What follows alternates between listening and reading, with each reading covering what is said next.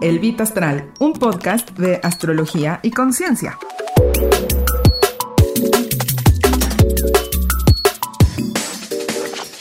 En esta cuarta temporada nos vamos a enfocar en conciencia con cuentos, reflexiones propias, invitados expertos y no expertos que me he encontrado en este despertar para que puedas entender la energía del universo de forma práctica.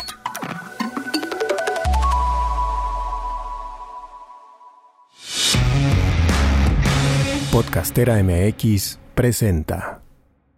A veces he visto que dicen, eh, ya no hay que tener miedo, ya no nos queman. Y yo digo, wow, sí, me encanta, ¿no? Me encanta y me encantaría que, en algún momento todas las mujeres nos pudiéramos experimentar libres, sin miedo, ¿no? Así como, así expandidas, ¿no? Totalmente, no recortadas por un espacio, por un trabajo, por el rol, por lo que sea, sino realmente en contacto de la libertad, porque yo creo que ese es el simbolismo de las brujas.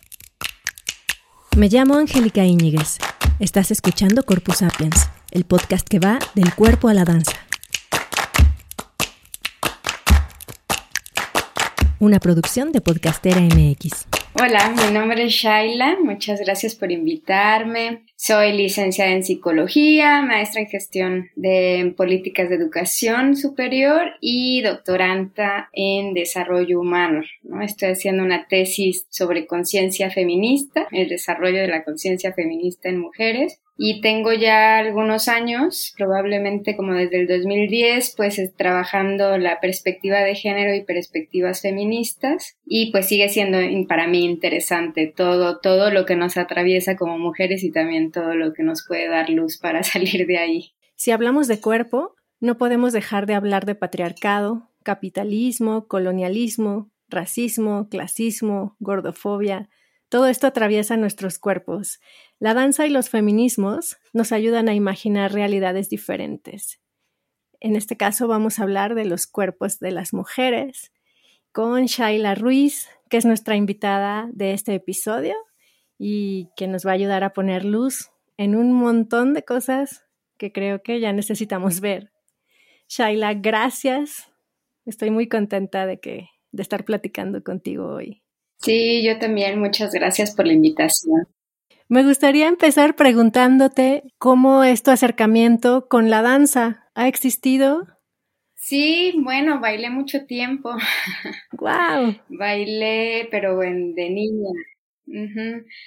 Supongo que bailé casi toda mi primaria y le paré como a los 14 años, ¿no? Mi acercamiento con la danza fue primero en danza folclórica o regional y después me metí un mini ratito a contemporánea, no, en ese momento como que no hice clic, me fui a jazz, pero tampoco sentía como que hacía clic totalmente. Y pues ya, entrando a la prepa, como que dije, no, ya no, como que estar yendo a clases en las tardes como niña, como lo hacía de niña, ya no, ya no me empezó a parecer tan, tan divertido. pero pues sí, sí me aventé unos buenos años en ese, pues no profesionalmente, ¿no? O sea, simplemente como una parte de, de una educación integral que intentaba darme mi madre. ¿Y cómo viviste tu cuerpo en la danza en esos años? ¿Recuerdas algo en particular? Fíjate que al inicio creo que muy bien, o sea, cuando creo que también tenía que ver con las maestras o facilitadoras que tuve, o facilitaban, también tuve maestros en algún momento.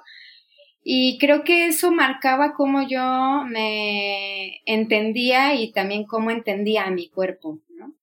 Entonces creo que en los principios de años no, no tuve tema, no tuve ningún, o sea, como que lo vivía bien, ¿no? O sea, como que estaba muy centrada en el aprendizaje, ¿no? De, de la canción, de los pasos, los movimientos, ¿no? Como ejercicio, o sea, era algo que disfrutaba mucho, pero conforme fui creciendo, creo que específicamente en la secundaria y que también tuve unos cambios de maestros, ya había este tema del peso, ¿no? O sea, de tienes que pesar tanto para seguir bailando.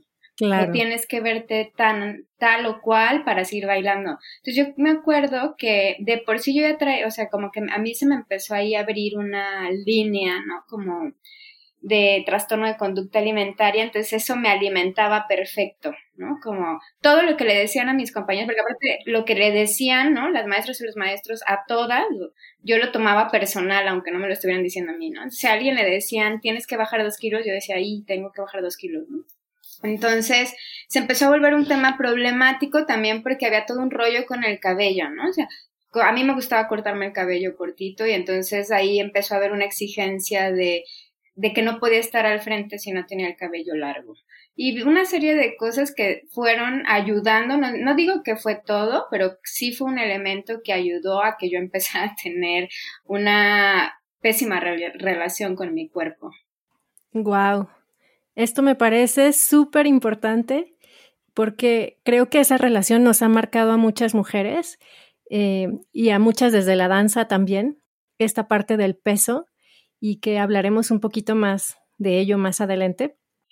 ¿Y en qué momento te diste cuenta de que todo esto te estaba haciendo daño y desarrollaste esa mirada crítica y feminista que te ha llevado a hacer lo que haces hoy?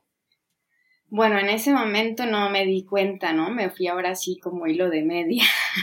Este, estaba muy chica, ¿no? No había mucha información sobre el tema, entonces pues yo me dejé ir totalmente con eh, una guerra contra mí, contra mi cuerpo y mi percepción se distorsionó totalmente, ¿no? Hasta que ya caí específicamente en un trastorno de conducta alimentaria en todas las palabras, pero que también quizá tardamos un año en detectar la dimensión de la problemática, ¿no? Lo hablo en, plural porque pues yo vivía en ese momento con mi madre y mi abuelo, pues obviamente estaban involucradas en esto. Entonces yo me di cuenta em, cuando inicié un proceso terapéutico, mm, a raíz de eso, como para tratar eso, entonces como que no con esta conciencia o esta mirada feminista, esto fue después, ¿no? Yo creo que hace unos ya más bien en la licenciatura empezaba a tener algunas, como algunos nortes de por qué había, había desarrollado eso, por qué estaba teniendo tantos problemas de, de percepción, incluso de conflicto, ¿no? Con mi imagen en general y esta mala relación. Pero creo que fue más, o sea, hasta que entré, por ejemplo, como a la maestría, que me empecé a formar, que empecé a leer en feminismo, o sea, que empecé a leer la teoría, que empecé a tener eh, otras, otras mujeres, ¿no? Referentes en eso, que empecé a darles este sentido o esta mirada de decir, oye, ¿no? Esto le conviene a alguien, ¿no? Que yo vivo obsesionada con mi peso, con mi imagen, con mi cabello, le conviene a alguien y, es, y no es a mí, ¿no? No es en mi, no es a mi favor, sino que es en mi contra y aparte no solamente es un desgaste constante, sino que me evita poner mi energía y mi tiempo en otras cosas, ¿no? Que me pueden ayudar a crecer. Entonces, ahí fue cuando empecé a, tener como estas miradas. También tuve una maestra, una profesora en la licenciatura que su mirada como que también me choqueó mucho de decir, wow, ¿no? O sea, como, pero ahí no era todavía con esta perspectiva totalmente feminista, sino en el daño, ¿no? Como en, como un proceso de autodestrucción. Entonces, pues eso también fue súper fuerte, ¿no? Así como indagar, ¿no? Esta perspectiva de eh, psicológicamente que sentía, querida, ¿no? Tenía tan abierta que yo necesitaba o que se había desarrollado un proceso para hacerme daño, ¿no? O así, o sea, esta complejidad de ese tipo de trastornos, pues es muy amplia. Y cuando ya lo reviso desde los feminismos, ya, ya, ya me permite incluso como como hacer las paces con haberme hecho daño también, ¿no? O sea, como entender que mi crianza, que mi socialización, y aunque al parecer no tuve una crianza eh, sexista o machista particularmente, pues el bombardeo social y mediático me llegó de todos modos con todo, ¿no? Entonces que aunque yo estuviera adquiriendo una perspectiva feminista, pues yo traía una socialización no feminista, ¿no? O sea, que, que basada en unos estereotipos de género, donde se desprenden estos estereotipos de belleza que permiten o posibilitan que se dé todo este eh, odio al cuerpo, conflicto con el cuerpo, con la imagen, el estar queriendo alcanzar estereotipos de belleza que no son que no son de nosotras, ¿no? Que no son propios, sino que es eso, un estereotipo, ¿no? Una etiqueta, una camisa de fuerza en la que queremos entrar eh, a fuerzas, pero que nos hace daño. Me identifico en muchas cosas. En la danza, por ejemplo, en el ballet, como el cuerpo es totalmente racializado y te da la sensación de que tu cuerpo está mal, de que hay algo mal contigo porque no cabes en esos parámetros. No lo piensas al revés. Y es paradójico porque se supone que la danza es un territorio de libertad. Y la verdad, la verdad es que no siempre lo es, al menos no en la danza escénica.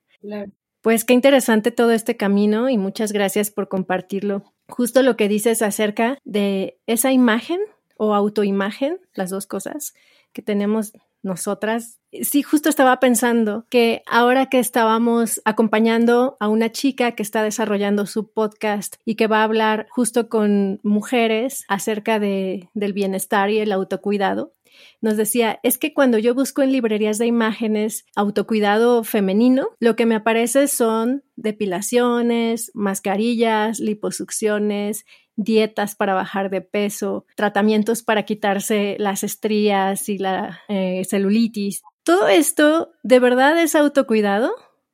¿O no será que responde a cómo la sociedad patriarcal ha determinado que las mujeres debemos vernos o sea, ¿dónde está realmente el autocuidado? ¿Y por qué será que algunas de estas voces masculinas que yo he escuchado mucho decir, bueno, es su cuerpo, ella sabrá si se opera, si se pone chichi, si se pone nalgas, es su cuerpo. Pero estas voces no las escuchamos, por ejemplo, cuando una mujer decide abortar, que también es una decisión sobre su cuerpo, ¿no? Creo que el tema es que no nos damos cuenta qué tan condicionadas estamos para elegir lo que elegimos, ¿no? Entonces de pronto pareciera que sí estamos eligiendo en libertad, ¿no? Ah, sí, no es que yo me quiero depilar toda porque a mí me gusta, ¿no? Sí, pero ¿por qué me gusta, no? O sea, eh, algún día le escuchaba a alguien que decía, daba un ejemplo, ¿no? Si estuvieras en una isla, te, te gusta tanto que te preocuparías por depilarte, ¿no? Sería un tema en el día a día. Pues probablemente no, porque no estaría nadie, ¿no? Entonces, eh, entonces es algo que haces para otras personas. Y esto es algo muy importante en la socialización de las mujeres. A, a las mujeres nos socializan para ser para otros, no para ser para nosotros mismos. A diferencia de la socialización en los hombres que suele ser centrada en para sí mismos. Exacto. Aquí, por ejemplo, el condicionamiento, ¿no? O sea, este marco de libertad, bueno, en los feminismos eso sí se ve distinto, ¿no? O sea, desde el feminismo que va a la raíz, eh, teóricamente radical, sin, sin meternos en lo que algunos grupos entiendan por eso, y lo, las feministas como más bien del, liberales, ¿no? Que del feminismo liberal, pues esa es una gran diferencia, ¿no? Unas sí van a reivindicar como estos procesos de, de si te quieres operar o lo como sea, es es por ti, ¿no? Como por un empoderamiento. Y desde el radical, pues va a ser como no, ¿no? O sea, porque el planteamiento es romper las estructuras de opresión, es decir, no jugar con las reglas del patriarcado. Y desafortunadamente toda esta concepción de qué es bello y qué no es bello es una construcción patriarcal. Entonces, ¿dónde está el límite del autocuidado? O sea, yo creo que eh, ahí primero sería cuestionarnos si lo hago de verdad por mí. O sea, esto es algo que nutre, que a mí me acerca a la vida que quiero tener. ¿No? O es porque quiero que alguien lo valore, que alguien me reconozca esa parte, ¿no? Que me valide. Ah, mira, sí, qué bonito, qué, qué bonito cuerpo tiene. ¿No? O sea, ¿por qué necesito tener un cuerpo bonito? ¿Por qué necesito tener una cara bonita, un cabello bonito? Lo que sea que eso signifique, ¿no? Y que normalmente está asociada a esta a esta idea de, de, que solamente hay ciertos cuerpos, ciertos rasgos bonitos, ¿no? Cuando creo que parte de romper con la opresión en ese sentido es, es dejar de jugar con esas eh, etiquetas de, de qué es bonito, qué no es bonito, ¿no? Qué es agradable, qué no es agradable. Pero para eso tendríamos que cuestionarnos porque nosotros también tenemos muy interiorizado esa, esas, esos condicionamientos. Entonces yo creo que autocuidado, por ejemplo, también es disciplina y a veces no lo vemos así. ¿Qué me estructura a mí? ¿Qué me nutre? Y a veces lo que me estructura, lo que me permite sentirme bien y encontrar puntos de equilibrio, pues no es, no es así como que lo sensacional, ¿no? O sea, está muy bien irte a un spa y chiquearte. Desde mi perspectiva, es un poco autocuidado lo estético, pero muchas de esas cosas caen como en chiqueos, que bueno, si quieres hacer está muy bien pero que el autocuidado también pasa por, por partes como no bonitas, ¿no? Entonces, está, o sea, o no, ¿cómo decirlo para no usar bonitas? Mm, no sencillas. Claro que está, o sea, para, a mí se me hace muy bien, ¿no? Si tienes una rutina donde en tu, en cada mes o cada semana puedes incluirte un masaje, perfecto. Pero tu autocuidado, o sea, como que la base del autocuidado va a requerir más, ¿no? Va a requerir pasar por qué onda, qué, qué sí me ayuda, qué me nutre. Entonces a veces va a ser comer bien, ¿no? Y a veces comer bien no es tan sensacional como comer lo que lo, lo, no tan sano, ¿no? Entonces, comer bien, dormir bien, eh, meditar, o sea, todo eso implica cierta disciplina. Entonces, para mí, por eso digo que el autocuidado pasa también por tener ciertas estructuras que no son así, bueno, tan sensacional. No tienen tanta mercadotecnia como un masaje, el spa, las uñas, ¿no? Para mí realmente creo que esos son situaciones de gusto, ¿no? Personales y que no necesariamente son actividades que entren en un proceso de autocuidado, ¿no? O sea, yo me puedo ir a arreglar el cabello todos los días si quiero y no necesariamente estoy, estoy haciendo un proceso de autocuidado consciente, por así decirlo. Y no estamos moralizando para nada sobre cirugía, sobre depilaciones, no, no tiene que ver con eso, sino sobre la observación y la reflexión de qué es lo que construye eso detrás de lo que yo creo que a mí me gusta y de lo que yo practico como autocuidado. Y a veces la conexión, bueno, no a veces, creo que sí es una herramienta muy fundamental, el escucharse, la escucha profunda y el escuchar y sentir el cuerpo nos puede dar una idea de qué es lo que realmente necesitamos. A veces es solo descanso y para las mujeres ha sido complejo el tener ese descanso porque se nos ha educado como las cuidadoras principales, ¿no? Las cuidadoras de la casa, de los niños, de los enfermos, de los ancianos y haciendo todo este, este trabajo invisibilizado y no pagado que finalmente sostiene todo el trabajo que sí es remunerado en este sistema patriarcal, ¿no? Entonces ahí claramente está cruzada el cuerpo por el patriarcado y, y me, me vuela la cabeza este tema de lo bello, bueno, de lo que creemos que nos gusta, ¿no? De esta sensación de elegir, porque ahí también hay un cruce con el colonialismo. Hay una historia, hay una narración detrás de los hechos que nos han traído hasta aquí y de ahí se desprende lo que consideramos como bello. Si la historia hubiera sido otra, si los colonizadores hubieran sido negros o chinos o indígenas, tal vez esa imagen de belleza sería la que tendríamos como la, la mejor, la preferible. ¿Qué piensas de esto, Shaila? Claro, y ahí, por ejemplo, este, creo que algo importante que, o sea, que vale la, la pena señalar es que el, el cuerpo de las mujeres ha sido el principal receptor, ¿no? De la violencia y las opresiones del patriarcado y del colonialismo. ¿Sí? Entonces, exacto, de nosotros, a nosotras ya nos llega como un chocomilk, ¿no? O sea, de un patriarcado eh, ya colonialista, pero también capitalista, ¿no? O sea, de consumo. Entonces, que eso atraviesa, ¿no? Eso, eso, eso ha significado, se ha traducido en opresiones en los cuerpos de las mujeres. Entonces, es complicado, ¿no? Poder separar esta parte de las elecciones y poder distinguir muy bien dónde yo estoy siguiendo con la opresión hacia mi cuerpo, hacia mi vida y, o sea, dónde la tengo tan interiorizada que la reproduzco y donde realmente es una elección libre que, que es por un gusto o por la razón que sea, ¿no? Y que sí, evidentemente aquí no estamos juzgando ninguna de las elecciones, pero sí que podemos revisar desde dónde pueden venir las elecciones. Entonces, por ejemplo, lo que dices, pues también ahí se instala todo el tema de la gordofobia, ¿no? O sea, había hay algunas autoras que marcan que como los, la gordura se asociaba a los cuerpos negros como más eh, voluptuosos, como tenían que fomentar esta imagen de que las personas eh, de color eran malas, entonces empezaron a hacer toda como esta narrativa, ¿no? Donde pues la gordura también.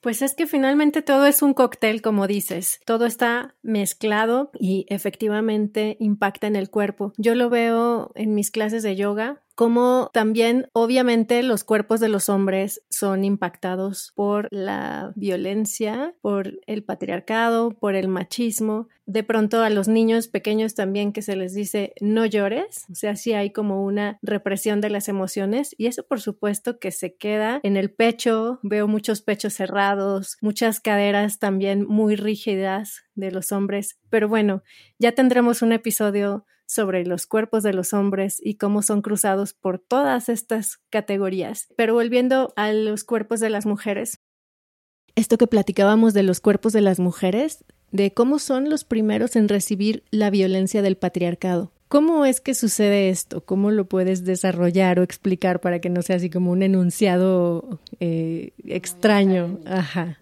Pues yo creo que lo podemos ver en diferentes escenarios, ¿no? O sea, de pronto como que se pierde, si no es una violencia física no se ve, ¿no? Pero podemos ver en las familias como la mayor opresión y la explotación está en el cuerpo, ¿no? De muchas mamás, de muchas abuelas, ¿no? Y ahí estamos aprendiendo ¿no? O sea, no, una, como a, veces se ve como autoexplotación, pero realmente no, no es una explotación aprendida, el no descansar, el comer al final, ¿no? El no tener espacio, ajá, así como, ah, bueno, ya todo el mundo comió bien y yo me quedo con, con, ajá, con, y ya frío, ¿no? Ya que todos comieron, o sea, todas esas prácticas de que ahorita ya no las vemos como negativas a lo mejor o, o, no, o podemos encontrar la excusa de, bueno, es que siempre ha sido así, ¿no? Y bueno, es que las familias tradicionales, pero no, realmente es un, son aprendizajes, ¿no? Patriarcales y la explotación del patriarcado, más bien la opresión patriarcal siempre inicia, ¿no? En los cuerpos de las mujeres, ya sea eh, apoderándose de su reproducción, ¿no? De su sexualidad, de su vivencia, ¿no? Al negarle la, la sexualidad o negar la sexualidad de las mujeres como propia y socializar a las mujeres con que su sexualidad es siempre para otros, pues es una forma de opresión muy clara.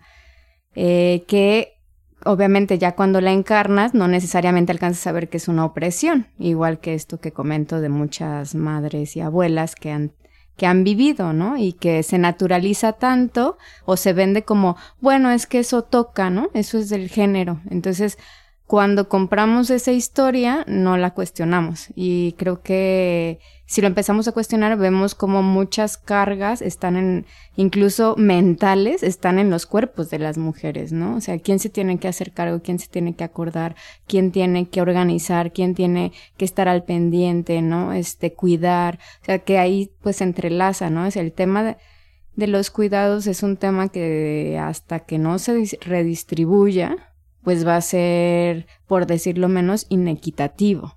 Pero muchas veces es activamente opresivo porque eso significa que muchas mujeres vivan vidas recortadas, infelices, o sea, no, no las que quieren vivir y lo están viviendo en su cuerpo. Antes a lo mejor teníamos estos ejemplos, ¿no? De la cacería de brujas, ¿no? Que está más claramente como está la violencia sobre el cuerpo de las mujeres y como, como inmediatamente lo que se quiere controlar es el cuerpo de la mujer. Y ahora sigue, ¿no? Porque la violencia sexual es una forma, la violencia sexual nunca tiene que ver con el sexo, sino justamente con el poder y con el dominio y control sobre un cuerpo que no te pertenece, que no es el tuyo y la estadística dice que es mayoritariamente de hombres hacia mujeres, ¿no? Entonces, encarnando justamente esta, esta violencia machista de control.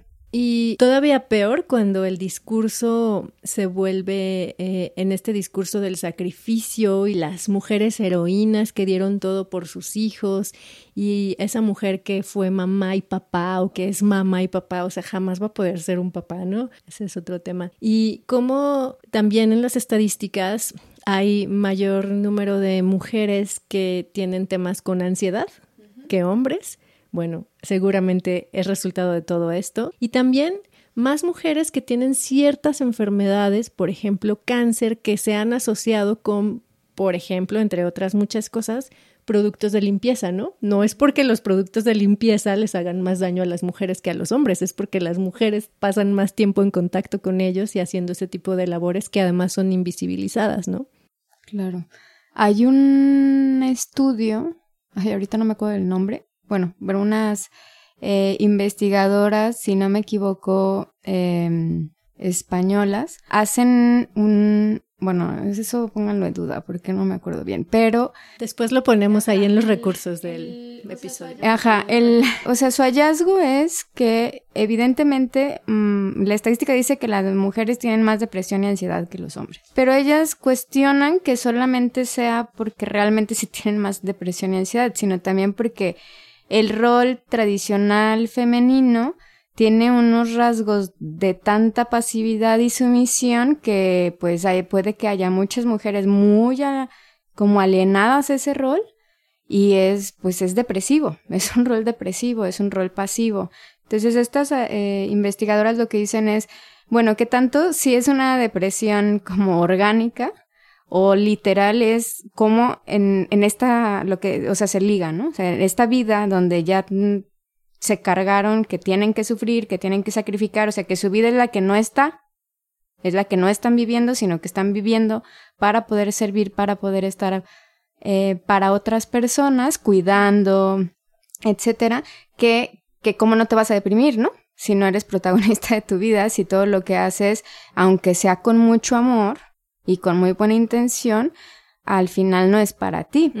Eso está muy fuerte. y cómo, cómo recuperarnos como mujeres, ¿no? Porque creo que al final todas, todas cargamos con eso porque vivimos en esta cultura y heredamos cosas de las abuelas, de las bisabuelas, de nuestras mamás, por supuesto, ¿no? Que cada generación quiero pensar que se va expandiendo, al menos en el ámbito privilegiado en el que nos movemos vamos dándonos cuenta de, pues, de que podemos vivir una vida diferente, ¿no? Pero, ¿qué tanto hace falta para realmente vivirnos en equidad, vivir con libertad, tanto los hombres como las mujeres? Pues bastante, ¿no? Porque primero nos tendríamos que dar cuenta que estamos en no libertad, Ajá, en, en, o sea, que hay opresión, que hay violencias, ¿no? Que todavía no sabemos nombrar o que no identificamos.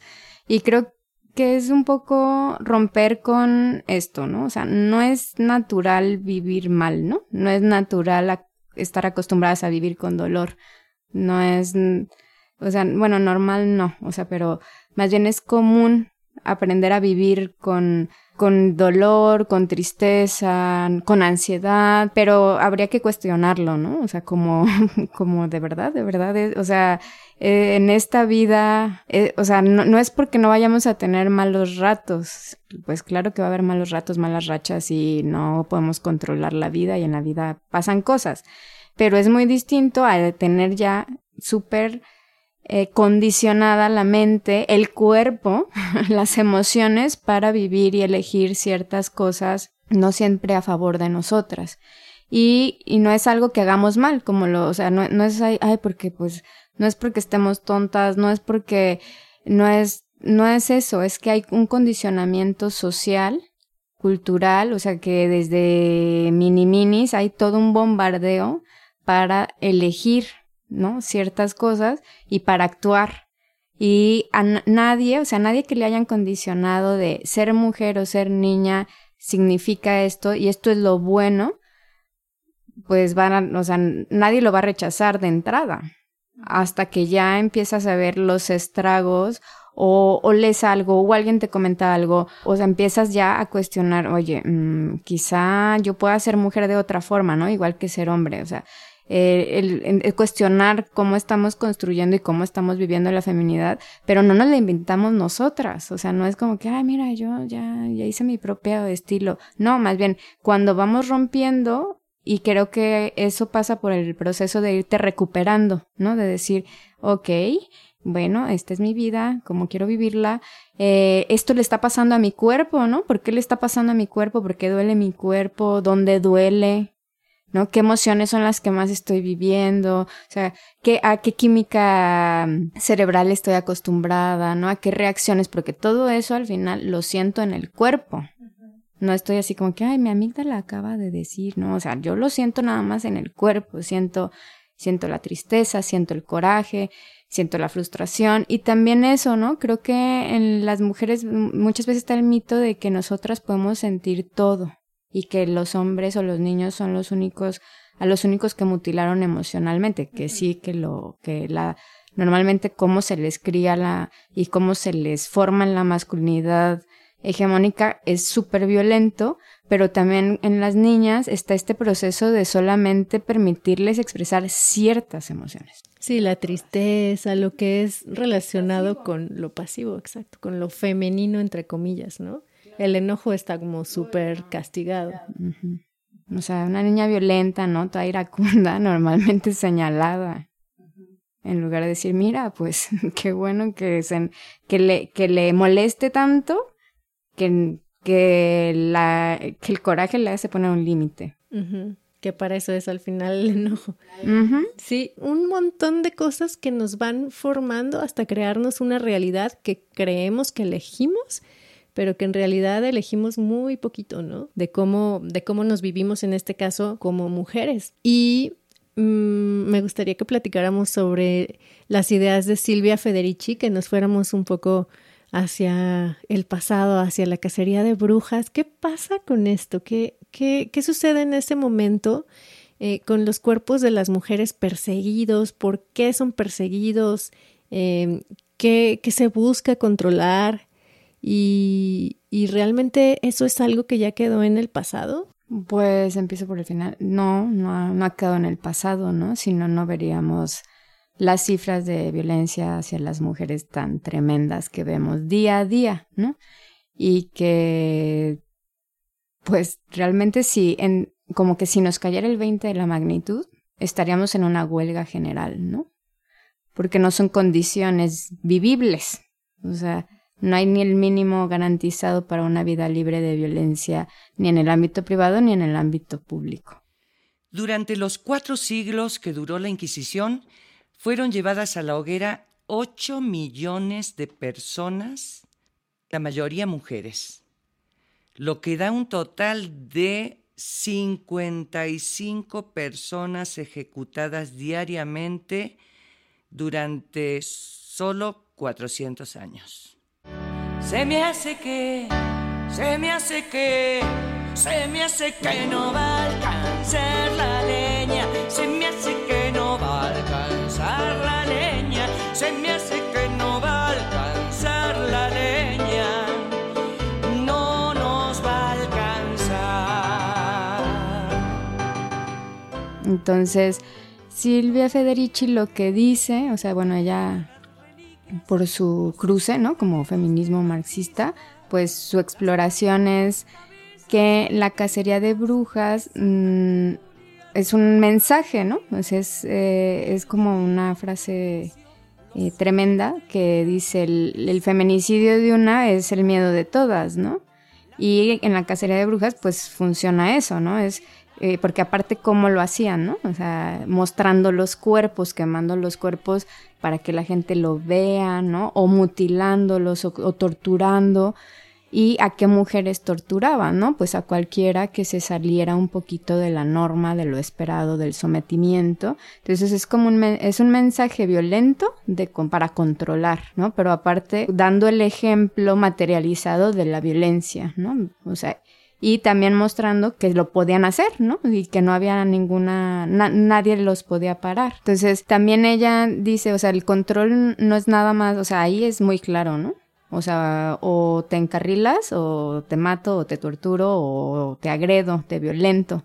Que es un poco lo que sigue pasando en muchos casos, aunque no, como que no, el análisis no lo vemos así. O sea, de pronto nada más vemos, no, pues es que es un feminicidio, ¿no? Y, y bueno, incluso hay gente que todavía ni alcanza a entender por qué se tipifica como feminicidio y no es un asesinato normal, pero no nos vamos a meter en eso porque no es una clase. Pero ahí está muy claro que, por ejemplo, cuando fueron parejas o exparejas, pues es que es lo mismo, ¿no? Es, es el control, es el, el porque puedo, lo hago, y aparte porque yo en algún lado me generé el derecho sobre ti, ¿no? Sobre tu cuerpo, sobre tu vida. Entonces, ah, no quisiste estar conmigo o cualquier otra cosa, pues te quito, ¿no? O sea, o te violento, o te violento con los hijos y las hijas. O sea, al final es, es distinto porque no lo estamos viendo a lo mejor en una plaza, plaza pública, como cuando está en el periodo que está estudiando Silvia Federici, bueno, que estudió específicamente en el Calibán y la Bruja. Pero lo que ella dice es, o sea, no nada más es esta, eh, la violencia explícita, ¿no? Sino también que eso sirve para que esté garantizada que la producción, en este caso la reproducción de las mujeres, ¿no? Sea, esté estable, ¿no? Ahora sí que estemos como mujeres eh, fabricando obreros y obreras, manos, manos de obra, ¿no? Para el capital. Entonces ahí es cuando eh, también se adueñan, ¿no? De la reproducción de las mujeres, de la sexualidad también, para que sirva para la producción.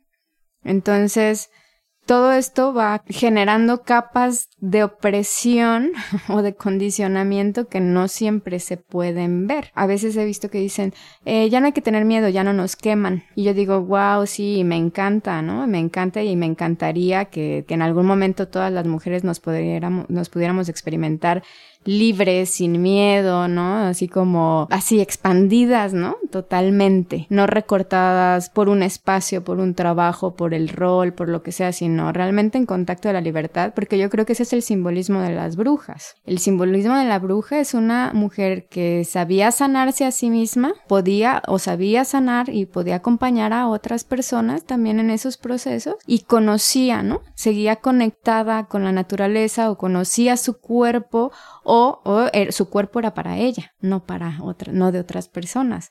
Entonces, si vemos como un poco el simbolismo de, ah, ah, tú eres libre, entonces a ti te mato, o sea, es, o sea, eso de todos modos queda como un trauma, ¿no? Un trauma ahí, eh, pues es un trauma, o sea, no, ajá, o sea, que es, sí, o sea, es que como, como que va más, más allá de la, de tu propio transgeneracional, ¿no? Es como una herida que compartimos como colectiva, colectiva. Femenina. Exacto. Y que obviamente no, o sea, ahorita estamos tomando de referencia a Silvia Federici, pero eso no quiere decir que antes, ¿no? A lo largo de toda la historia no hubiera ejemplos muy claros de la violencia sobre los cuerpos de las mujeres, ¿no? No nada, y, y este control, ¿no? O sea, este control que ahora vemos, eh, ¿no? sé, como esta división de, de, ah, bueno, entonces como tú vas a producirnos la mano de obra que necesitamos, es decir, hijitos e hijitas, tú te tienes que quedar a cuidarlos. Para garantizar que lleguen con sus dos manos a trabajar. Para, para garantizar, e incluso creo que Silvia Derich en algún momento decía,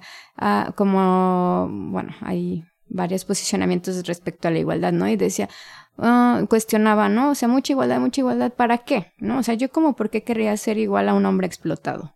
Y claro, ¿no? O sea, mm, eh, porque ella está revisando este cruce de patriarcado y capitalismo, ¿no? Entonces, que es muy fuerte porque a veces ya está tan mezclado, ¿no? Ahorita lo podemos ver a lo mejor con esta idea de las supermujeres, ¿no? O sea, eh, trabajo, materno, crío, hago ejercicio, eh, también hago altruismo. Y voy detrás de mis y, Ajá, y tengo mis proyectos y no sé, ¿no? O sea, un montón de cosas que dices, mm, ¿en serio? O sea, esta venta de, de, ese, de ese tipo de empoderamiento, entre comillas, porque pues Mm, yo no sé si quisiera, o sea, yo cuestionaría, ¿no? O sea, eso realmente te empodera, porque empodera te tendría que dar poder. Y estar saturada de actividades, no estoy segura que te dé poder. Tal vez te resta poder. Pero entonces esta venta, ¿a quién le funciona, no? O sea, mujeres que no pueden parar, o en este rollo también cuando hay una paternidad ausente, pues sí, no hay de otra. Pero hay una, ahí hay una explotación, o sea, hay una sobreexplotación, hay un sobreesfuerzo constante que a lo mejor en algún momento no se ve, pero que muchas veces después se traduce en enfermedad, ¿no? O se traduce en crisis porque no hay cuerpo que pueda aguantar ciertos ritmos, ¿no? Y aún así, bueno, están, pero nos acostumbramos, es como si también interiorizamos el, la violencia, ¿no? Hacia nuestros cuerpos ya sea por la onda de los estereotipos de belleza o por esto, o, por cargar tanto, ¿no? entonces, ok, entonces yo ahora tengo que hacer todo. Mm, ajá, ¿a costa de qué? ¿Y a quién le sirve, no? O sea, ¿quién se sigue quedando con ese capital? O sea, y por ejemplo, retomando un poco con lo de las brujas, a mí me parece que también es un símbolo de sabiduría, y entonces es como, quizá también la parte de que tú dices de cómo nos recuperamos, pues sería contactar con esa sabiduría que hay en cada una de nosotras, ¿no? O sea, que así como también heredamos el trauma de la violencia y que desafortunadamente lo seguimos reproduciendo de alguna manera porque por, por, la sociedad, porque no hemos terminado de crear una sociedad libre de violencia para las mujeres, pero también heredamos eso, ¿no? O sea, también, también está esa posibilidad de contactar con esa sabiduría, conocimientos y otra vez contacto con el propio cuerpo. Con tiempo libre, con tiempo con nosotras, con contacto con el cuerpo, con terapia, puede ser muy bueno. ¿Qué más podría ser? sí. Y los hombres también, o sea, todo el mundo vaya a terapia, por favor. Y aquí me pienso en varias cosas, en esto que decías de las brujas y retomando a Silvia Federici, de cómo lo que ha pasado a la historia, lo que conocemos a través de las películas y de los libros y demás, es la hoguera, eh, pues sí, la tortura y la muerte de estas mujeres, ¿no? incluso en lugares públicos para satisfacción y entretenimiento de la gente. Y también hay cosas que al menos yo no había escuchado tanto, que no se dicen tanto, no están tanto en Netflix, que es cómo los cuerpos de las mujeres desde ese momento, de las mujeres perseguidas en realidad, sirvieron para la ciencia, porque sus cuerpos servían para las autopsias y cómo la ciencia evolucionó a partir de los cuerpos de las mujeres. Y por otro lado, cómo eran cuerpos de mujeres que servían para la prostitución, fuera de las iglesias, una prostitución gestionada por la propia Iglesia Católica, por el propio poder eclesiástico, que era también el poder político y económico, justo afuera de las iglesias, ¿no? Para el servicio de estos obreros, de este trabajo rudo, que ellos pudieran canalizar esa, energía, esa violencia y poder seguir sirviendo para la producción. Estas cosas nos pueden parecer escandalosas, pero si nos damos cuenta de la trata de personas, del nivel, del número de mujeres desaparecidas, violentadas, por supuesto también los hombres. Cuando estamos diciendo, cuando estamos hablando de mujeres, obviamente lo estamos haciendo dentro de un contexto en el que sabemos que vivimos en un país y en un mundo violento para todos, ¿no? Donde los son más los hombres que eh, cometen violencia en contra de otros hombres y también en contra de las mujeres. Y si tenemos miedo de salir a la calle, si como decías, nuestro comportamiento muchas veces depende del contexto, el, el pensar qué me voy a poner hoy para salir a la calle a tal lugar, creo que es un pensamiento que no les pasa a los hombres, que no viven su cuerpo de esa manera. Yo no veo que ningún hombre se preocupe si se va a poner un short o no para salir a la calle, o sea, al menos no en el sentido de ser molestado, al menos no de esa manera, o sea, a lo mejor sí tienen otras maneras, pero no va a haber un acoso hacia ellos. Eh, o por ejemplo, eh, no sé, yo a veces voy en la bici y, no, no solo las mujeres nos tenemos que cuidar del bache y del alto y de los coches y de las bicis en sentido contrario, o sea, de lo que todo el mundo, sino además de que te chiflan, te dicen, te quieren agarrar, ¿no? O sea, es como vivir pues muchísimo más estrés, mucha más ansiedad y bueno, por supuesto que eso tiene consecuencias en lo que ya hemos dicho. Y también de ahí me gustaría preguntarte, ¿Cómo son los cuerpos de las mujeres que llegan a tu, a tu terapia? Hermosos, pero ellas no lo saben, ¿no? Básicamente, o sea, Y lo, o sea, lo hablábamos, ¿no? Un poco como, pues incluso a veces no hay un reconocimiento del propio cuerpo. Entonces, ¿cómo son? Pues son variados, ¿no? Como son todas las mujeres, pero no hay este reconocimiento de que así está bien. y me refiero un poco como a el tema de cómo, cómo está el pecho, hay como dolor en el pecho, está cerrado, como ya directamente los síntomas que se viven en el cuerpo, ¿no? no o sea, obviamente mi pregunta no iba como a estandarizar a un tipo de mujeres o calificar, ¿no? Sino como a, a que nos ayudaras a entender cómo las emociones y esta, esta vida en un entorno violento hacia las mujeres se refleja en los cuerpos en, en algunas cosas muy concretas. No sé si esta pregunta no, está como... yo diría, son muchas contracturas y no en el sentido nada más muscular, ¿no? Sino también energético. La garganta, la garganta, el pecho, eh, todo lo que tiene que ver con, con gastrointestinal, ¿no? Que, bueno, pues algunas personas dicen que es otro cerebro, pero también ahí se está intentando procesar y asimilar muchas cosas que no se están pudiendo eh, procesar emocionalmente. Los niveles de cortisol, bueno, no tengo pruebas de cortisol en el consultorio, pero normalmente están altos, ¿no? O sea, cuando hay ansiedad sabes que está habiendo una sobreproducción o una producción constante de cortisol, ¿no? El estrés también te, bueno, arroja ese dato. Y el, la cabeza, ¿no? O sea, los dolores de cabeza. Y bueno, cada vez se están presentando más estos padecimientos más de dolor generalizado como la fibromialgia. O sea, todo eso yo creo que da un dato de algo no está bien, evidentemente, ¿no? Porque cuando ya llega la enfermedad a manifestarse en el cuerpo, pues es porque ya pasó bastante tiempo de sostenerse pues no nada más cierta emoción, sino también una no resolución. O sea, como que habla de muchas cosas, ¿no? O sea, entre el represión, la, o sea, es como también puede ser un, un ejemplo de cómo nosotras interiorizamos esa violencia, ¿no? O sea, nos reprimimos, nos juzgamos, eh, nos traemos en friega, que si esto, que si aquello, o sea, muchas, ¿cuántas mujeres no están ahorita con una obsesión, no? Con el peso, con cómo se ven, con que si la celulitis y la estría, todo, o sea, todo eso, eh, y la mente está ahí, ¿no? La atención está ahí, en, en un modo rumiante u obsesivo, eh, intentando controlar algo que, que, está manifestando otra cosa, pero sin poder escuchar lo que está manifestando y más bien querer, sin, sin quererlo ver, ¿no? Como, hoy, bueno, en lugar de poder explorar, bueno, hoy, ¿por qué me está doliendo tanto la cabeza? O porque traigo colitis toda, es, no lo quiero, ¿no? No lo quiero, lo rechazo, me lo quiero quitar, me lo quiero extirpar, solo quiero que no esté. Y y, pero es parte de lo mismo, porque también todo el tiempo le estamos recibiendo el mensaje de para ti no hay tiempo, que tiene que ver con, con esto de la producción, ¿no? O no produces, o no cuidas, o no, o sea, como siempre dar, dar, dar, dar, dar, dar, dar, dar, dar.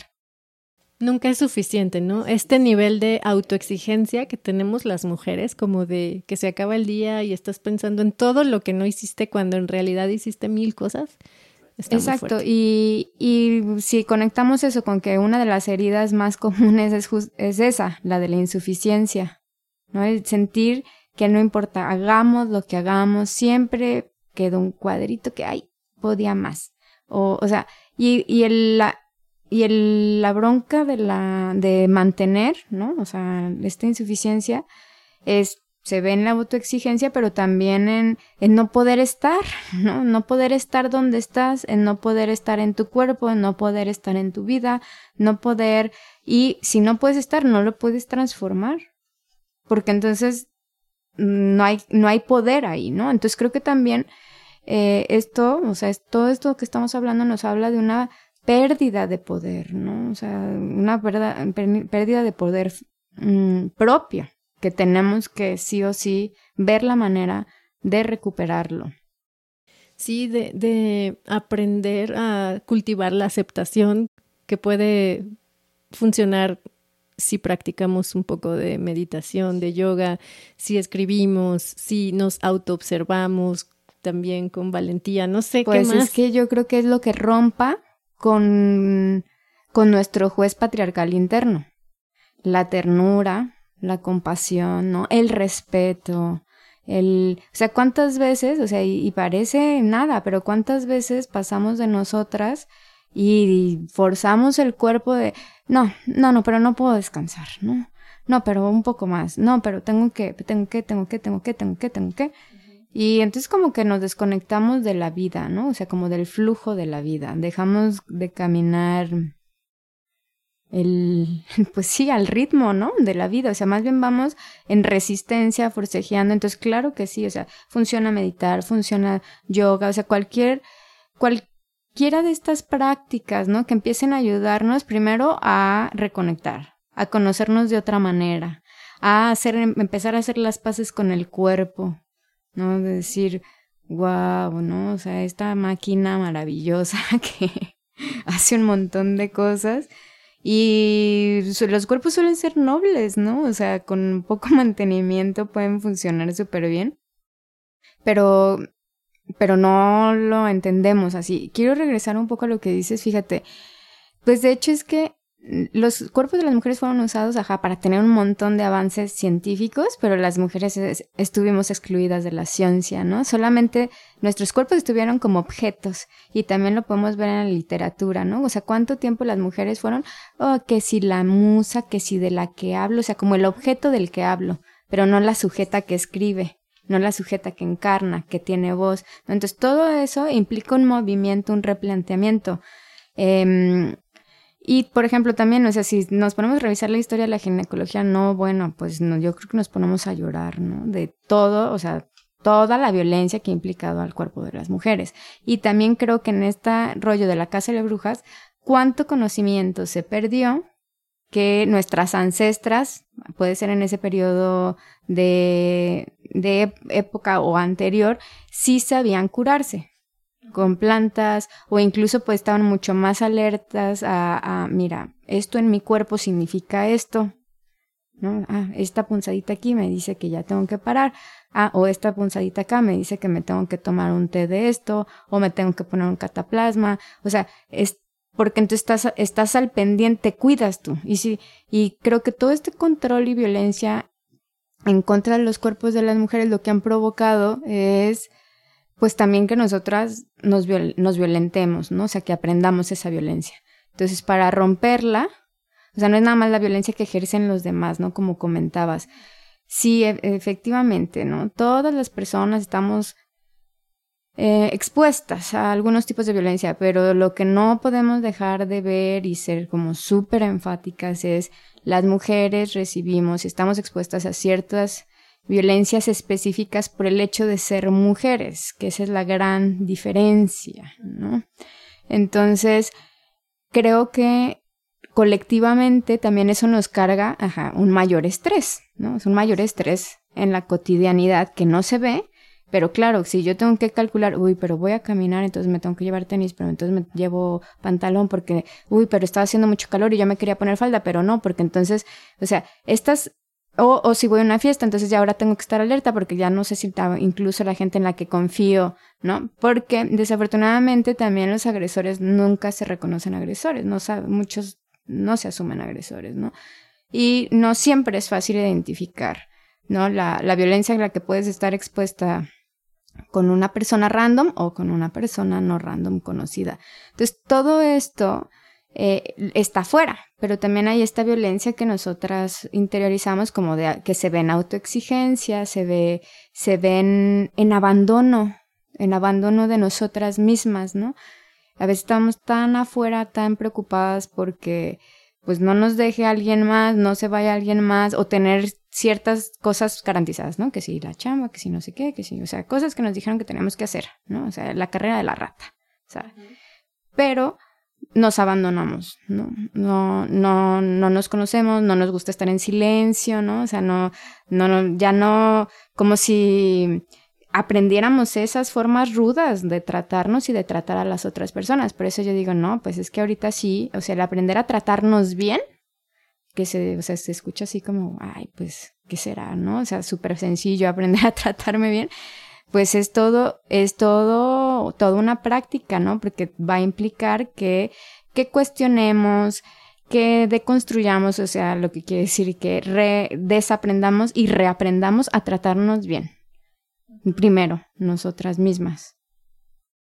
Sí, en este, eh, esto que decías de los cuerpos de las mujeres puestos para la ciencia y que no reciben el beneficio las mujeres y que además se pierde todo el conocimiento en contacto con la naturaleza que se tenía, pues se perdió muchísimo y creo que estamos en ese momento como de que nos estamos empezando a dar cuenta de que de todo lo que perdimos. Y yo a veces lo veo así como una búsqueda en la recuperación de todo eso. Y esa recuperación justo es a través del autocuidado y del amor. No se trata de un tema de hombres contra mujeres, eso no es para nada, o sea, el patriarcado justo se explica desde ahí cómo tenemos introyectado incluso las mujeres muchas cosas, por ejemplo, esta violencia hacia nosotras mismas, las cosas que le decimos a nuestro cuerpo a veces, lo que pensamos en nuestro cuerpo, cómo no nos atrevemos a vernos desnudas en un espejo o nos vemos y lo único que vemos son defectos o vamos a una tienda y nos probamos una ropa que no nos queda y sentimos que lo que está mal es nuestro cuerpo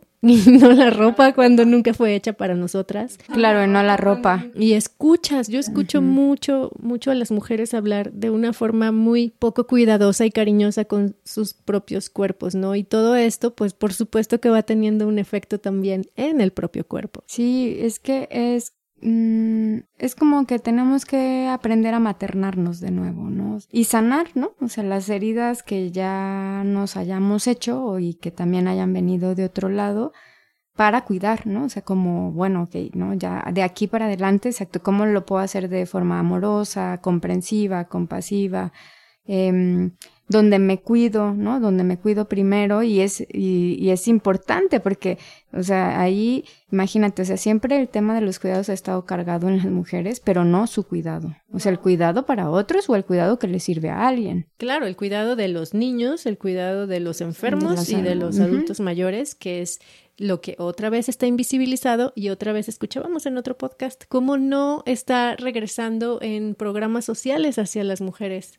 ¿No? Tampoco. O sea, es un es una inversión enorme de energía que a alguien le está sirviendo, que alguien está sacando provecho de eso. Pero aparte que es no pagado mayoritariamente.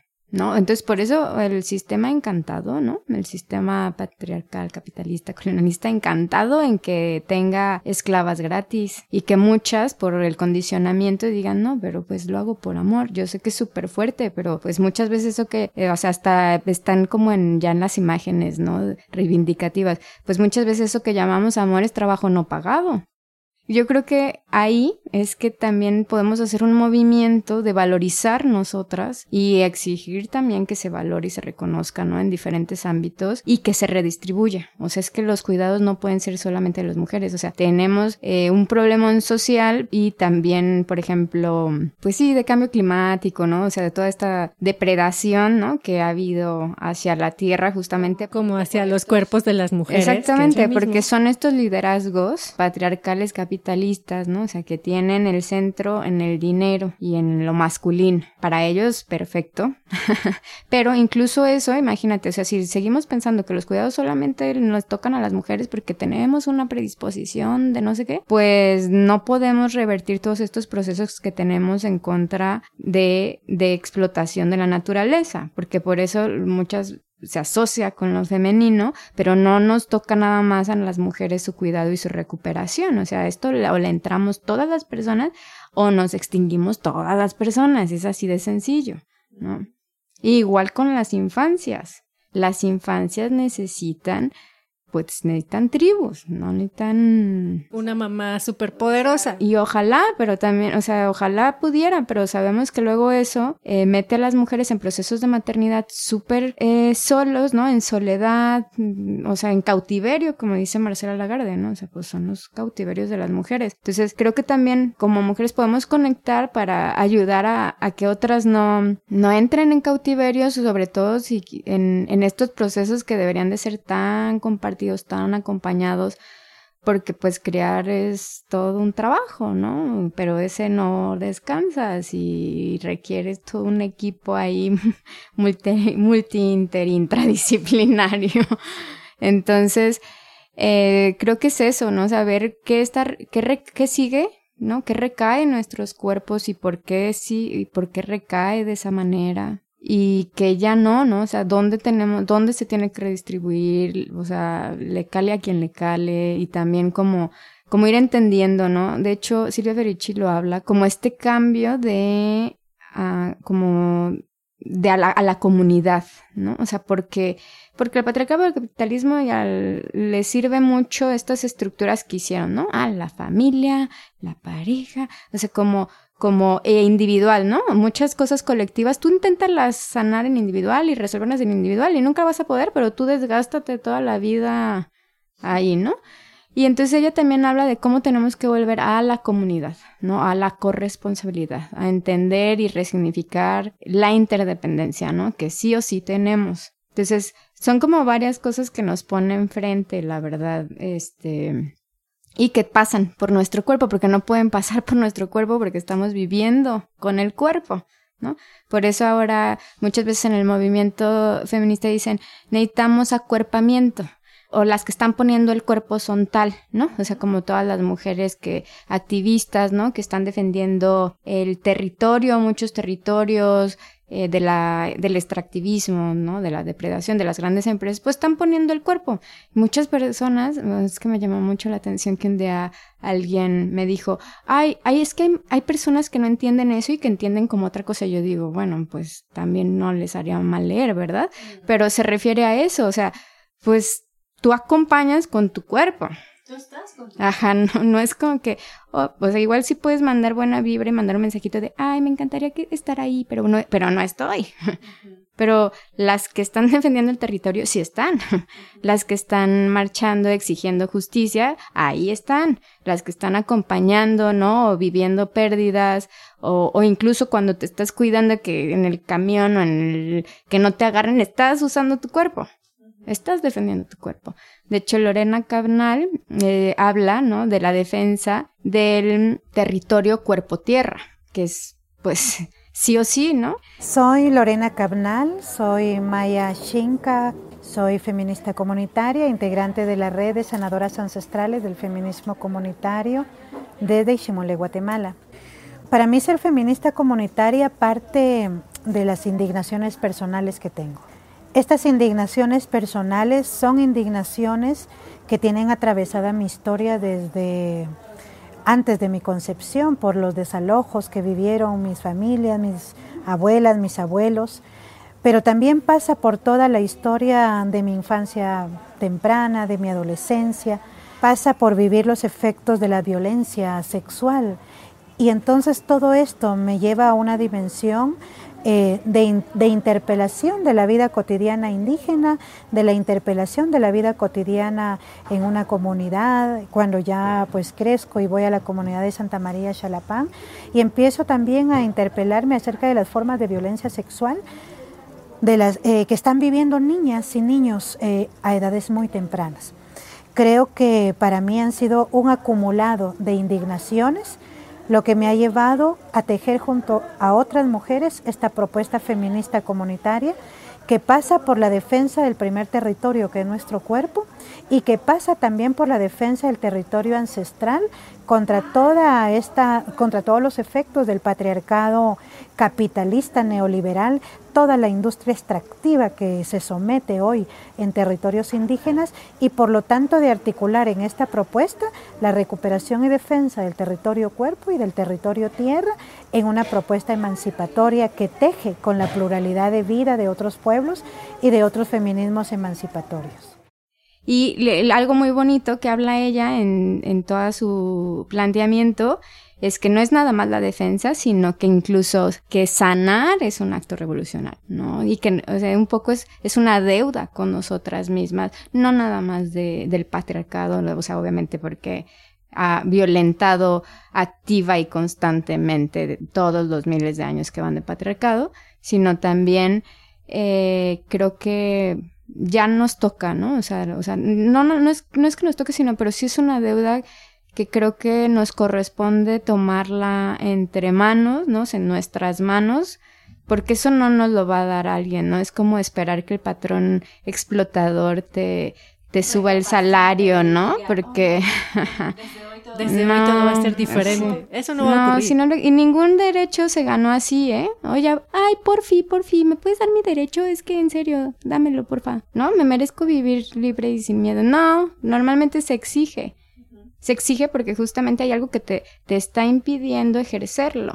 Sí, están muy bonitos los derechos, la cartilla de la Declaración de los Derechos Humanos, pero mientras no lo puedo ejercer, a mí me da exactamente lo mismo. Y donde tenemos que cambiar es en las prácticas, en la cotidianidad, en, en el, ajá, en lo que está aquí y ahora. Pues nada más nuestro cuerpo y la respiración, porque nuestra mente está ahí como, ahora sí como dicen los budistas, como mono, ¿no? Como mono que va y viene para todos lados. Pero nuestro cuerpo sí está donde tiene que estar, que es aquí. O sea, hay muchas cosas que, que, podemos hacer, que tenemos que hacer, que nos toca. Y ojo, a las mujeres no nos toca también eh, instruir a los hombres. Cada quien es libre y responsable de, de construirse a sí mismo o a sí misma o a sí mismo o lo que sea. Y esperemos tener otra charla contigo porque me gustaría mucho que platicáramos de un tema que tú manejas muy bien, que es el tema de los mitos del amor romántico. Es muchísimo lo que hay ahí, que también tiene que ver con nuestros cuerpos y con cómo estamos viviendo la vida, pero sí, no, no, o sea, sí es mucho, pero la invitación sería así en este momento, pues sí, también dónde sientes la intuición, ¿no? O sea, en el cuerpo, si la piensas, pues ya no, no.